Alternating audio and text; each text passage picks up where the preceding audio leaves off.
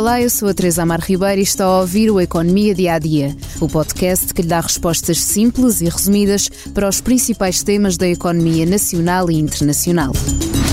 Para que os mais jovens possam viver em ambientes livres de tabaco, para diminuir os estímulos ao consumo e para incentivar os fumadores a ultrapassar a dependência tabágica.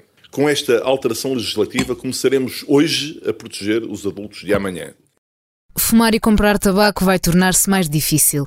Esta quinta-feira, o governo aprovou as novas medidas de restrição ao fumo, tanto de tabaco tradicional como tabaco aquecido. Mas as novas medidas não afetam apenas os fumadores. Há vários setores empresariais envolvidos nesta indústria que já mostraram o seu descontentamento. Em primeiro lugar, vamos perceber o que está em causa. Já a partir de outubro será proibido fumar ao ar livre junto de locais de acesso ao público em geral, como hospitais, escolas e faculdades recintos desportivos ou estações de transportes públicos. Também vai ser proibido fumar em todas as planadas que tenham algum tipo de cobertura e à porta de cafés, restaurantes e bares. Ainda está em cima da mesa a possibilidade de haver praias livres de fumo, decisão que irá partir dos próprios concessionários. Os recintos com espaços específicos para fumadores podem ser mantidos até 2030, mas não é possível criar novos espaços destes, a não ser em aeroportos e estações de transportes.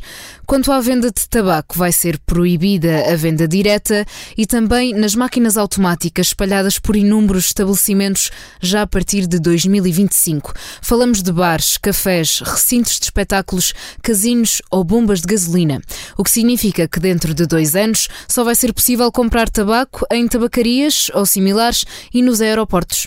Quanto ao tabaco aquecido, será proibida a venda dos cigarros que contenham aromatizantes. E agora vão ser inseridas nos maços as imagens e avisos de advertências à saúde que já circulam nos maços tradicionais. Ao receberem os detalhes das novas regras, os setores afetados começaram a reagir com desagrado, mas ressalvando a importância de promover a saúde. A Associação Nacional de Restaurantes Provar considera as novas medidas discriminatórias e exageradas, prevendo que vão representar prejuízos significativos para o setor. A associação acaba por concordar com a proibição de fumar nas planadas, mas considera o resto excessivo.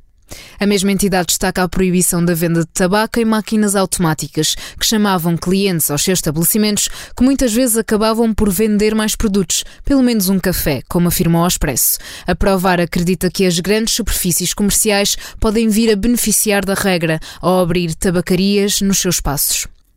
A Associação Nacional de Revendedores de Combustíveis está contra a proposta, que considera desigual e discriminatória, uma vez que defende que a venda de tabaco movimenta valores ainda muito significativos, especialmente quando é associada a compras adicionais.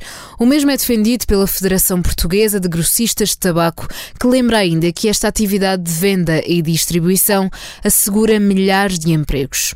Já as associações de bares e discotecas dizem que os fumadores vão ser os mais prejudicados, já que este é apenas um complemento ao seu negócio. A secretária de Estado da Promoção da Saúde, Margarida Tavares, explicou que o objetivo é criar cada vez mais ambientes que garantam às pessoas terem as melhores opções para a sua saúde e criar uma geração livre de tabaco até 2040.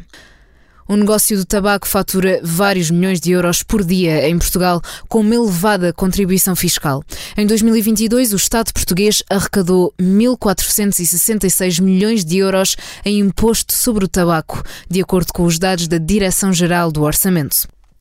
Ficamos por aqui no Economia Dia a Dia de hoje, mas ainda há tempo para o convidar a ouvir o podcast Money Money Money. No último episódio lançado, levanta-se a questão Quanto vale a TAP? Com a moderação do editor de Economia do Expresso, João Silvestre, e a análise da jornalista Anabela Campos e de Nuno Esteves, analista financeiro. Falam da comissão de inquérito que tem feito surgir novos casos quase todas as semanas e também da decisão do novo aeroporto de Lisboa. Obrigada por estar desse lado. Se tem questões ou dúvidas que gostaria de ver explicadas no Economia Dia a Dia, envie um e-mail para tearribeira.express.empresa.pt. Voltamos amanhã com mais novidades económicas.